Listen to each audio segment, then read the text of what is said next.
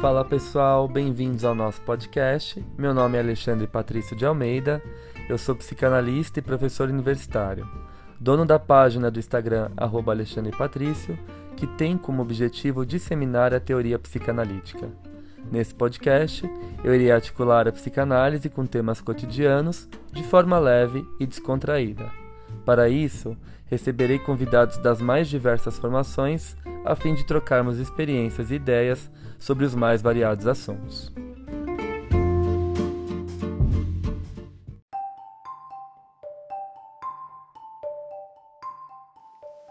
Passando para avisar vocês que esse episódio foi gravado em forma de live na minha página do Insta.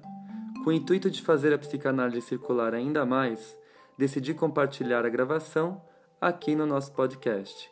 Espero que gostem.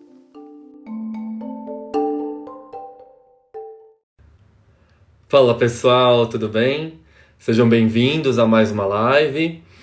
E no encontro de hoje nós vamos discutir um pouquinho sobre a importância de Sandor Ferenczi para a psicanálise contemporânea. Bom, como vocês sabem, uh, eu vivo divulgando aqui no meu Instagram, nas minhas redes, né?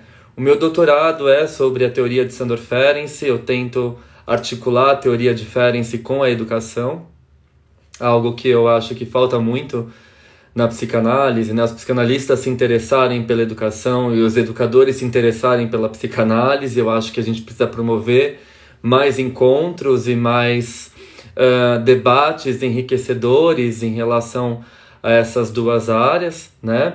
Uh, e e eu acho que também os psicanalistas precisam tornar a linguagem psicanalítica mais acessível, sair do jargão, do tecnicismo e colocar ela de uma forma mais democrática para que outras pessoas leigas que não tenham acesso à psicanálise diretamente possam compreender. Né? Então, esse tem sido o maior desafio da minha tese de doutorado: trazer para o campo da educação e também tentar trazer a, a educação para os psicanalistas para que eles possam dialogar de uma forma frutífera, né? rendendo aí bons frutos desse encontro. E na verdade, é, eu tive essa ideia de projeto de pesquisa porque um dos textos que mais me tocou é, quando eu comecei a uh, estudar o Ferenczi foi um dos primeiros textos dele chamado uh, Psicanálise e Pedagogia. Está no volume 1 das obras completas. E ali o Ferenczi ele já é bastante crítico em relação à pedagogia da época. Ele fala que muitas vezes os educadores eles têm uma postura hipócrita, uma postura distante, fria das crianças, eles não conseguem compreender a delicadeza da infância e muitas vezes acabam promovendo ali situações de desencontro entre o adulto e a criança, coisas que ele vai retomar é, depois, num, em textos mais importantes, como confusão de línguas entre os adultos e a criança, a criança mal acolhida e sua pulsão de morte. A criança é um tema que é muito. Uh, criança e infância, de modo geral, é um tema que fica muito em evidência na obra de Ferenczi. Então, eu acho que a gente precisa trazer é, esse pensamento, né? Claro, além do setor do campo educacional, como eu disse, que eu venho fazendo na minha pesquisa de doutorado, eu acho que a gente precisa pensar a infância também nos dias de hoje, e por isso eu considero o pensamento de essencial para a psicanálise contemporânea. É, uma das coisas que eu sempre prezo aqui também, e falo para vocês, é a necessidade de um psicanalista percorrer vários teóricos, né? E não, uh, eu não estou falando aqui de uma psicanálise eclética, de uma psicanálise superficial. Eu estou falando de um estudo aprofundado que começa em Freud, né? Freud sempre como uma base, e lendo as obras do Freud, participando de grupos de estudos.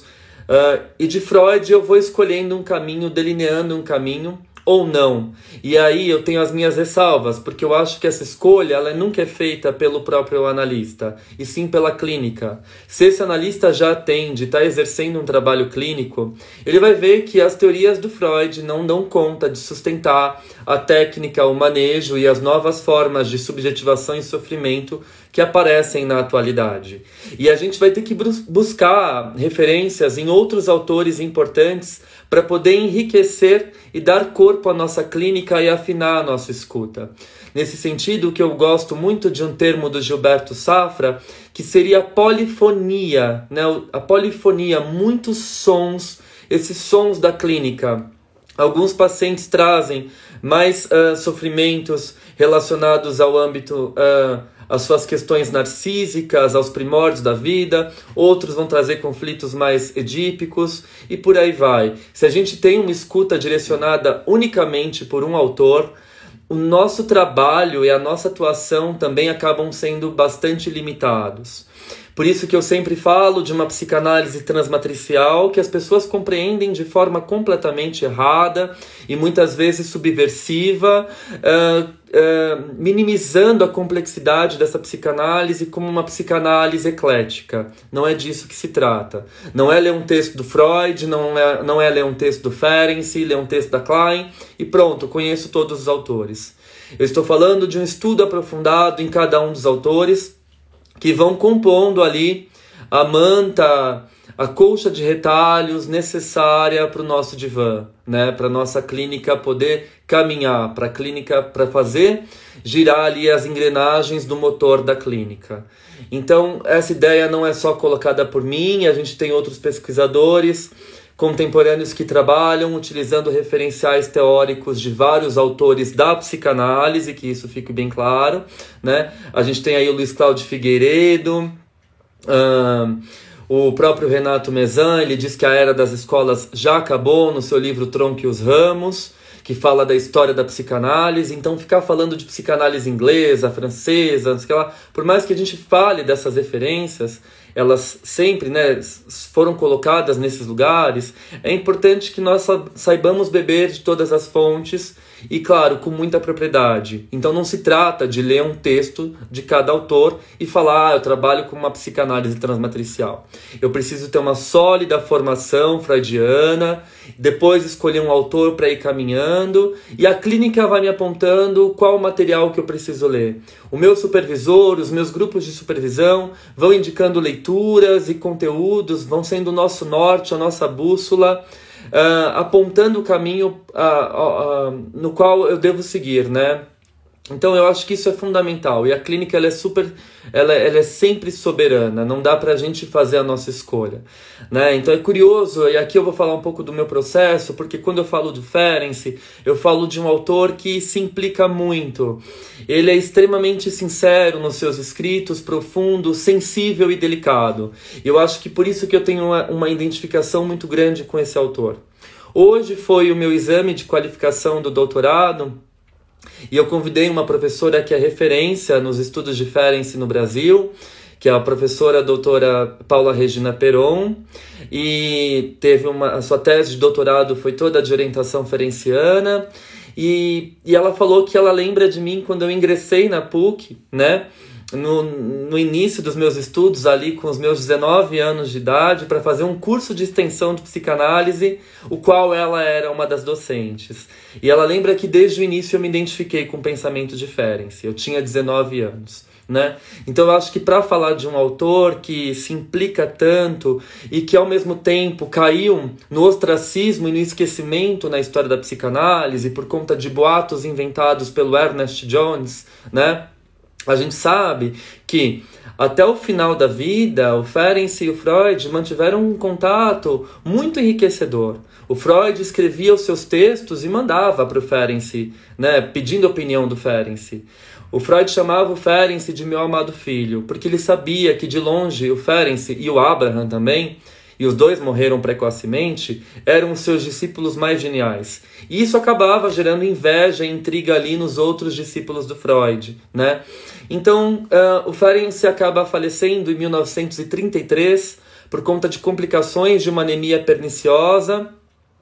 E aí o Freud escreve o obituário dele e ele deixa bem claro nesse obituário: qualquer um que queira saber da nossa ciência precisa passar pelo percurso teórico de Sandor Ferenczi. Precisa conhecer as ideias de Sandor Ferenczi. Ele é imprescindível à história do movimento psicanalítico. Essas são as palavras que Freud escreve em homenagem, né, um texto de homenagem à, à morte dele. E ele sente muito a morte do Ferenczi. Né? E, é, e é interessante que, uh, no entanto, desde a publicação... Uh, de, dos seus últimos textos dos anos 30, o Ferenc ele foi se afastando do Freud e dos outros psicanalistas, mas aí a gente começa a pensar uh, por uma outra via, por uma outra direção. Será que ele foi uh, cortado, banido do grupo pelo Freud, pelos seus seguidores, ou ele se afastou porque ele não se identificava mais com as ideias daquele grupo, que eram ideias extremamente ortodoxas a respeito da clínica? Uma coisa que tem que ficar bem clara é o Ferenczi sempre foi um analista clínico. Ele sempre colocou seus pacientes em primeiro lugar. Muito embora não possa haver uma clínica sem o respaldo de uma teoria. Então, ele criava e construía a sua teoria a partir de sua prática clínica com pacientes difíceis. Vamos lembrar que durante muito tempo o o Freud, ele, ele disse que a psicanálise não servia para psicóticos e para pacientes borderlines. A, a psicanálise só servia para pacientes neuróticos, né? Então, os, os pacientes uh, que beiravam ali a psicose ou os pacientes borderlines eram encaminhados para Budapeste para serem tratados com o Ferenczi. E aí o Ferenczi ele começa a criar uma técnica diferenciada, fazer experimentos clínicos com esses pacientes e que experimentos são esses? Uma técnica mais ativa nos primórdios da sua obra. Depois ele percebe o que era uma técnica ativa. E, impor aconselhamentos, é, sei lá, prazos limites para o término da análise. Fala, não faça isso, não faça aquilo, né? E aí ele percebe que isso acabava sendo muito mais prejudicial do que benéfico para o paciente apesar dele ter tido também grandes descobertas por meio da sua técnica ativa. Depois ele reinventa isso, ele faz reconsiderações, né? ele escreve um texto reconsiderando, revendo essa técnica ativa, e ele vai pensar numa análise muito mais baseada na neocatarse e no, e no relaxamento, né? Uh, então o paciente está em estado de relaxamento e poder é, acessar estados ali uh, períodos da vida em que ele sofreu um trauma, para poder reeditar esse trauma num ambiente muito mais seguro e acolhedor na presença do analista. Né? Então, isso é fundamental. Vocês percebem que o Ferenc ele foi criando técnicas para adaptar a sua teoria a esses pacientes. Então, a clínica dele gerava teoria e não ao contrário. Ele não criou uma teoria para validar essa teoria utilizando os pacientes como cobaia. Né? Uh, a gente sabe que isso aconteceu muito na história da psicanálise. Ah, eu acredito que o problema de tudo seja a sexualidade. E através desse caso clínico eu vou provar que é a sexualidade. Então eu pego a teoria e tento enfiar a goela abaixo do meu paciente. E não é assim que funciona. Né? É o paciente que nos mostra, que nos indica qual o caminho que nós devemos seguir, né? E, e, esse caminho ele tem que ser respaldado sim em fundamentações teóricas. Eu não posso brincar e fazer de conta que eu estou fazendo uma clínica, né? Ah, eu vou misturar aqui um pouco de uh, psicologia cognitivo-comportamental, vou misturar um pouco de espiritualidade, um pouco de crenças, um pouco de cristianismo, e é essa minha prática do cuidado. Sim, você pode misturar tudo isso, mas certamente você não vai estar tá fazendo psicanálise. Né? A psicanálise ela é ancorada por um método, uh, por uma por um objeto, por uma própria clínica, por uma própria condição transferencial, por uma própria posição do analista. Então a gente não está falando aqui de um fazer o que quiser, né, de um laissez-faire. A gente está falando de da gente procurar recursos que já estejam disponíveis a partir da publicação dos grandes autores e montando a nossa clínica. Eu acho que foi isso que o Ferenczi fez. Ele e adaptando a sua clínica para esses pacientes difíceis e ele ia construindo a sua teoria, né? uma teoria que tinha a psicanálise como pano de fundo. A relação transferencial, uma postura não benevolente do analista, quando ele fala da elasticidade da técnica, ele não está falando que o analista tinha que ceder aos desejos do paciente, né? De forma alguma. O, o analista ele precisa se prestar com uma tira elástica, né? Né? Então ele vai e volta, vai e volta. Ele sabe cuidar, ele sabe ter empatia, tato, né? Ferenc apesar do Freud utilizar a palavra tato, o Ferenczi vai dar um, uma importância muito maior a, ao sentido de tato, a uma clínica empática, né? Eu ter cuidado com esse, eu ter cuidado com o sofrimento do outro e testemunhar esse sofrimento, porque caso não, eu não realize esse testemunho, isso pode dar origem a um traumatismo muito maior, né? E o Ferenczi também resgata a questão do trauma, que foi colocada ali pelo Freud, logo no início da sua teoria, né? Nos estudos sobre a histeria, ele ele acha que as pessoas, de fato, as mulheres é, tinham sofrido algum abuso. Depois ele vai para a fantasia, ele fala: não, não foi um abuso real, isso foi uma fantasia. E em 1920, né, o Freud escreve Além do Princípio do Prazer, retomando a teoria do trauma. É importante a gente dizer isso, e aí ele vai trabalhar com a questão do trauma em outras partes do seu texto de 1920 em diante. Ele retoma a importância do trauma. Mas quem vai se debruçar sobre o trauma, dando um sentido novo e muito mais amplo a ele, é o Ferenczi. E aqui eu chego no ponto que eu quero chegar da nossa live. Eu chego, eu chego no ponto de quanto é importante a gente conhecer o pensamento ferenciano, não só a respeito do trauma, mas também a respeito dos seus primeiros textos tanto da técnica ativa quanto da crítica que ele faz ao sistema extremamente opressor e essa verticalidade que muitas vezes existe no movimento analítico, né? Ah, a minha teoria é melhor do que a sua, você não tem conhecimento suficiente.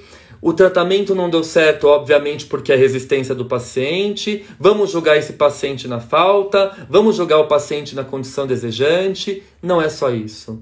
Quando o paciente não tem um eu, ou tem um eu totalmente clivado, cindido, pulverizado devido às suas experiências traumáticas iniciais, o paciente ele não vai precisar de interpretações e de ser jogado numa falta, numa falta da qual ele já existe, né? O seu eu já se estrutura nessa condição faltante. Já é um eu totalmente sensível, fragilizado resultante desse processo traumático.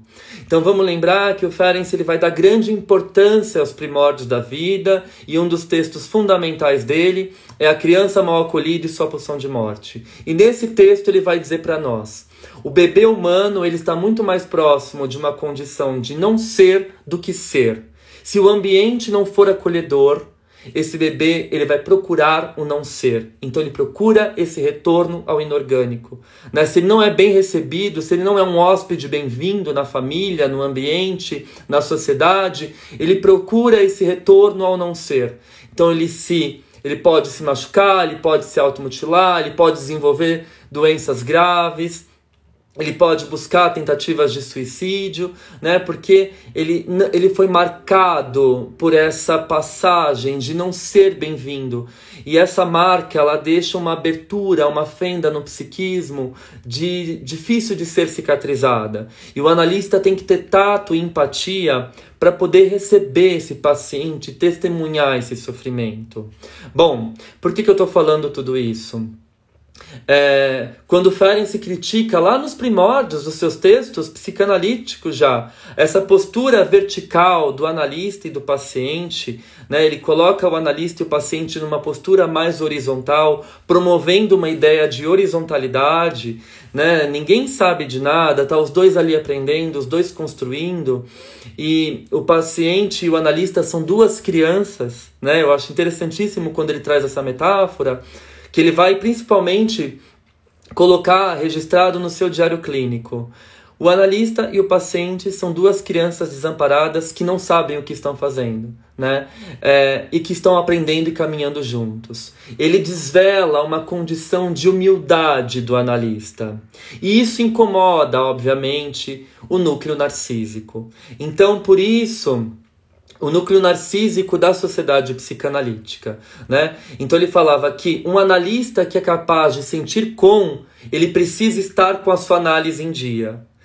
Então, quem não está com a análise em dia jamais vai se permitir entrar, né, cuidar do outro. E quem não foi cuidado jamais vai ter essa aptidão de cuidar do outro.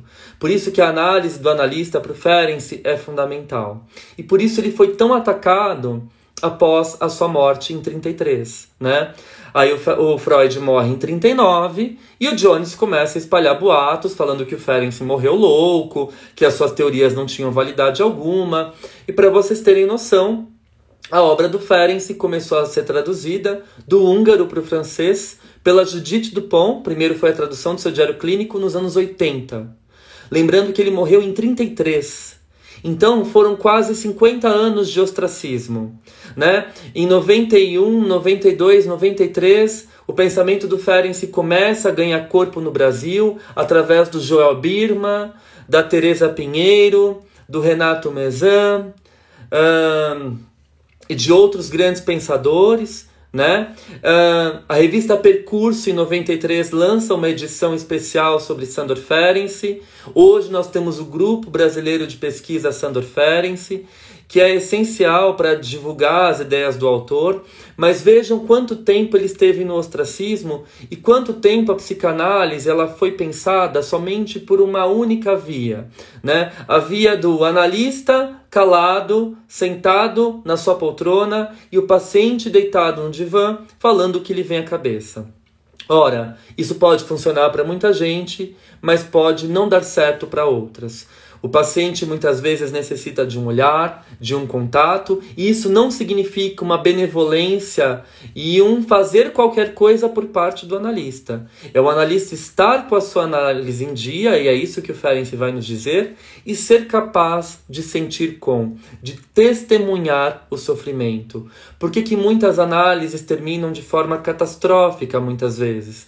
Porque o paciente chega ao analista buscando é, a figura do analista como uma testemunha do seu sofrimento, da sua vivência, e toda a sua história ela é invalidada, ela é descartada. Né? Então é interessante a gente pensar que algo tão rico ficou tão perdido na história da psicanálise e começou a ser resgatado aqui no Brasil dos anos 90 em diante. Né?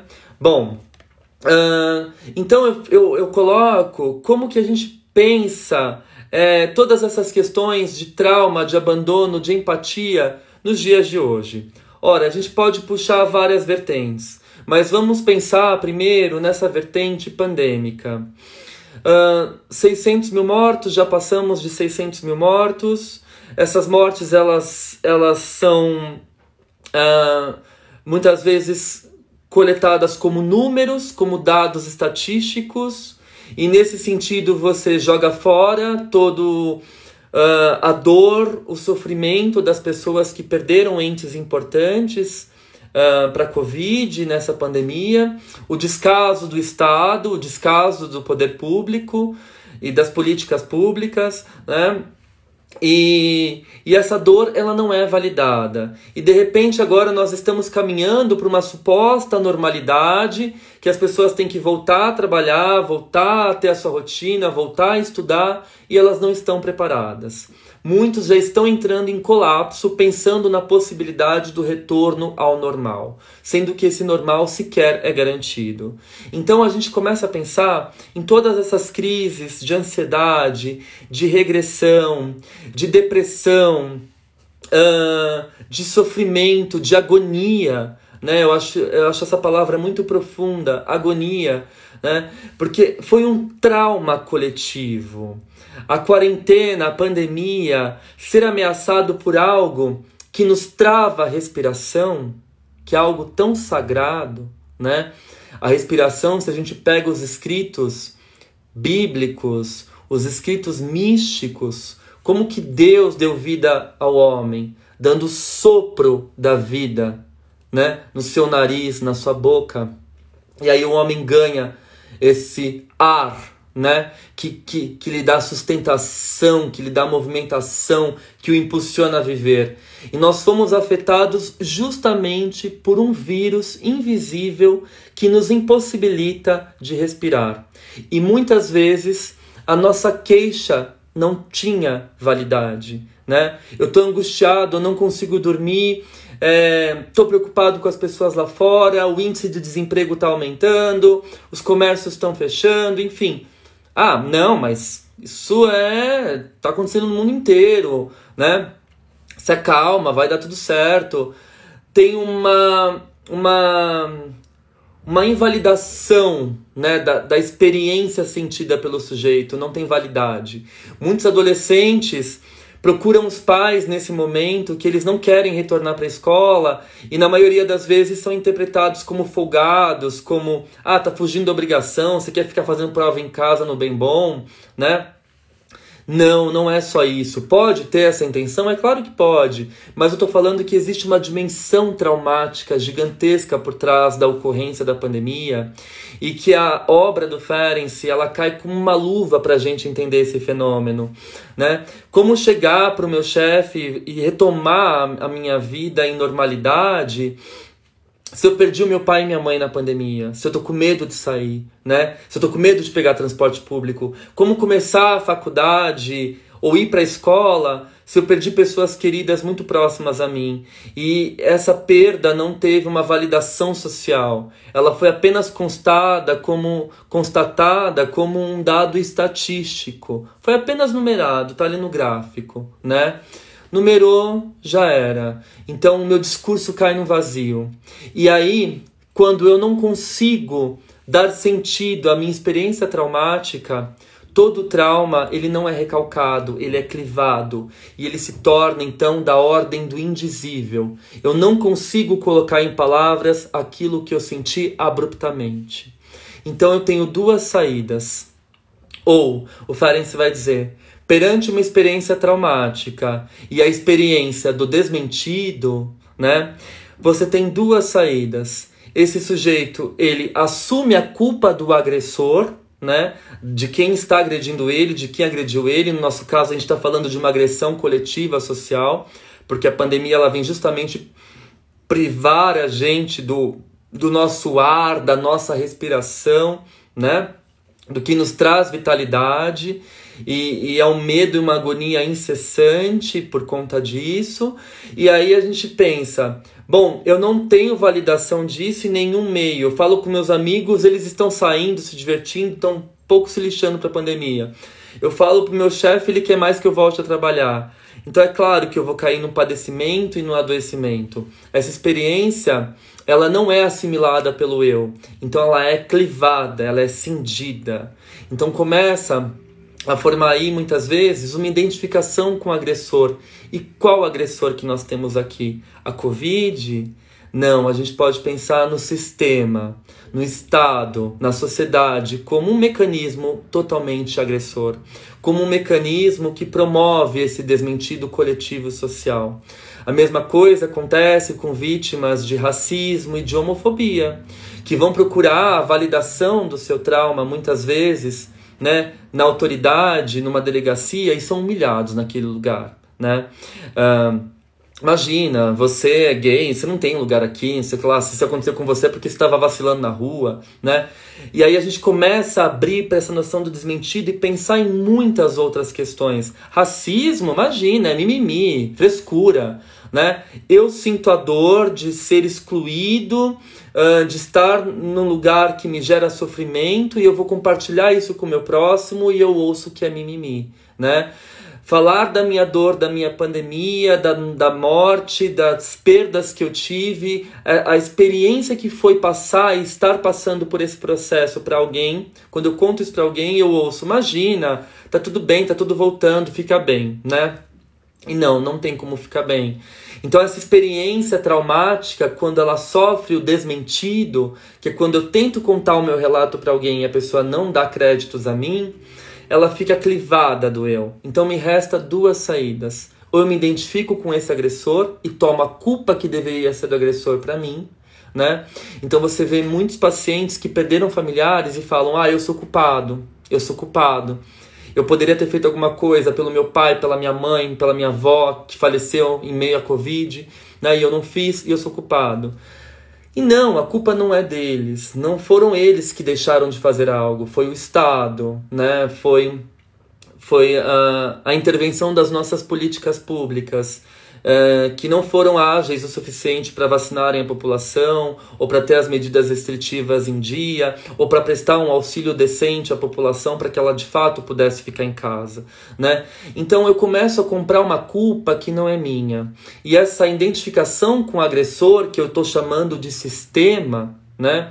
que acontece em todos esses movimentos, em todos esses núcleos que eu acabei de mencionar, ela acaba gerando um superego extremamente tirânico, né? Um superego extremamente cruel, que cobra, que me massacra, que, uh, que, que, que me causa muita dor, né? Então eu, eu compro a culpa que deveria ser do outro. A identificação com o agressor é a introjeção dessa culpa, que muitas vezes vai formar o núcleo de um superego tirânico que joga o sujeito numa condição de adoecimento. Além do que, essa experiência traumática, quando ela não é apropriada pelo eu através de um relato, de um testemunho, ela fica cindida, dissociada, clivada. Então você tem um eu extremamente fragilizado, sofrendo com as penalidades da introjeção da culpa do agressor. Hum? A gente pode pensar também num outro movimento, no movimento de autotomia, que o Ferenc vai dizer utilizando um termo da, da zoologia. Né? Os répteis, por exemplo, a lagartixa que larga um pedaço do rabo quando ela se sente ameaçada. Então, o que, que é essa autotomia? Eu solto uma parte minha e essa parte fica clivada, eu solto uma parte para outra poder sobreviver e se desenvolver. Né? Então fica uma parte ali morta para trás e uma parte, uma parte viva tendo que sobreviver funcionalmente. É, de uma forma funcional. Então, por exemplo, essas pessoas que são obrigadas agora a voltar para o trabalho, a voltar para a rotina, é como se elas deixassem aquela vivência traumática da pandemia para trás, ela solta aquilo, né? E ela desenvolve ali um eu, e aí a gente pode pensar num falso self, que depois o Winnicott vai chamar, num falso self dissociado, funcional, que vai trabalhar tal, mas que não sente, que não permite sentir esse sofrimento, né? Uma parte que tudo sabe, uma parte que nada sente, né? ou uma parte que nada quer sentir e que nada quer saber. Aliás, que tudo quer sentir e nada quer saber, né? Então ficam essas partes clivadas do eu que geram muito sofrimento. Sabe, essas pessoas que passam por muitas experiências de luto, como a gente tem passado, e tá lá funcionando normalmente. Mas esse normal é o mais perigoso, porque uma hora ele pode apresentar um colapso. E aí a gente não sabe de onde vem o colapso.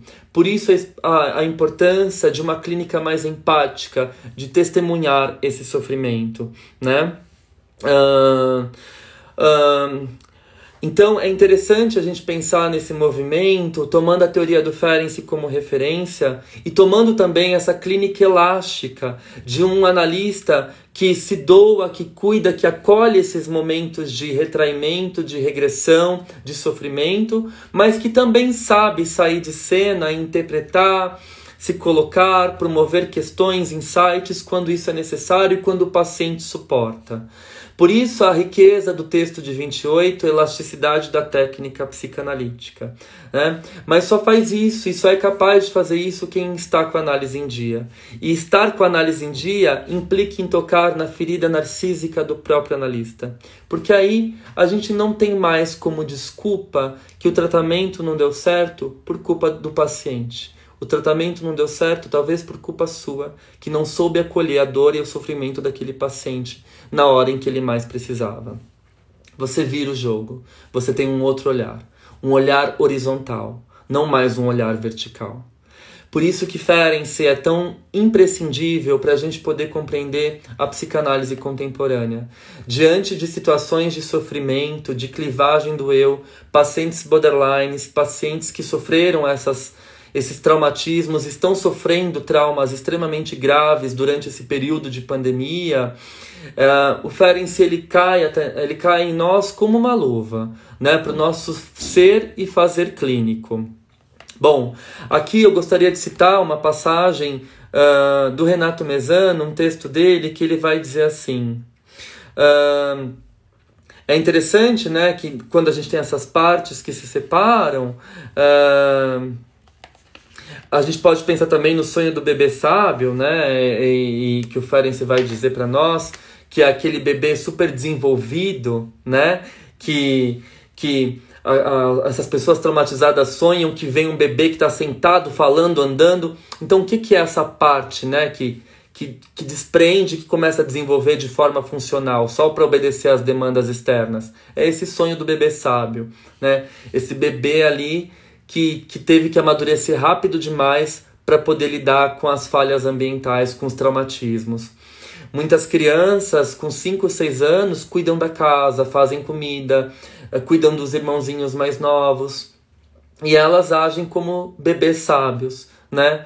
Elas deixam a sua infância de lado para poderem agir para poderem agir como adultos, para poderem cuidar dos outros familiares ali, né? Para poderem muitas vezes cuidar dos pais, enfim.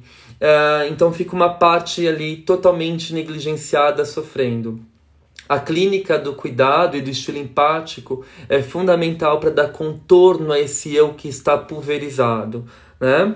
Bom, é interessante a gente pensar que esses trabalhos diferem-se, é, eles, eles se organizam através de uma metapsicologia, né? Foi da clínica que, em seu tempo, uh, Sandor Ferenczi partiu e foi recorrendo à metapsicologia para criar conceitos e hipóteses que procurou dar conta de certos fenômenos temáticos que tinham lugar no seu divã. Ou seja, Assim como para Kant, pensamentos sem intuição são vazios, intuições sem conceitos, sem conceitos são cegas. Vejam a profundidade dessa fala. Pensamentos sem intuição, sem intuição são vazios. Intuições sem conceitos são cegos. Não dá para a gente brincar de faz de conta e achar que está fazendo uma boa clínica acolhendo todo mundo, misturando tudo. Né? Tem que ter um respaldo. E o Ferenczi pode ser um dos grandes referenciais nesse respaldo. Em psicanálise, a clínica sem metapsicologia é cega. E a metapsicologia sem a clínica é um jogo conceitual um tanto fútil, para não dizer uma impostora. Eu acho fundamental que a gente pense é, nessa nova forma de fazer psicanálise, muito embora não seja nova, porque o Ferenczi já fazia isso antes de ser psicanalista, ele tinha essa preocupação. Nos seus textos pré-psicanalíticos, ele tinha um cuidado enorme pelas populações mais negligenciadas, né? ele tinha formas diferentes de atender como médico, como, por exemplo, pedir para uma paciente uh, que tinha sido expulsa de casa, que tinha sofrido uh, uh, negligências, uh, ele pede para ela escrever um, um, diário, né? Ele dá um diário para ela e fala assim, vai escrevendo um diário e vai compartilhando esse diário comigo e a gente vai contando juntos a sua, vai reinventando a sua história, né? Então, desde o início já fica marcado no pensamento ferenciano essa preocupação com o outro e essa ética do cuidado. E isso não pode ser banalizado, isso não pode ser feito sem orientação. E ao mesmo tempo, isso serve para lançar visões diferenciadas para os nossos casos clínicos e para o contexto contemporâneo traumático que nós estamos vivenciando, em que desmentidos atrás de desmentidos continuam acontecendo e o eu do sujeito fica cada vez mais clivado, cada vez mais pulverizado e enfraquecido. Bom, essas e muitas outras que poderiam ser citadas aqui infinitamente são algumas das contribuições de Ferenczi para a psicanálise contemporânea. Se você gostou da ideia desse autor e você acha que faz sentido para você, nós vamos começar agora, no dia 22, sexta-feira, o estudo do livro Por que Ferenczi, do Daniel Cooperman. A primeira aula vai ser uma aula inicial, eu vou recomendar um artigo para vocês como leitura e a gente começa com o livro na próxima aula. Então dá tempo do livro chegar, enfim, de vocês se organizarem, tá?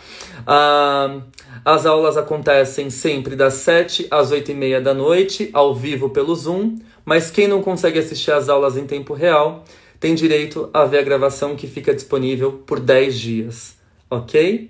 Então, é isso, para se matricular, tá as explicações aqui no meu feed, nos posts anteriores e também nos meus stories.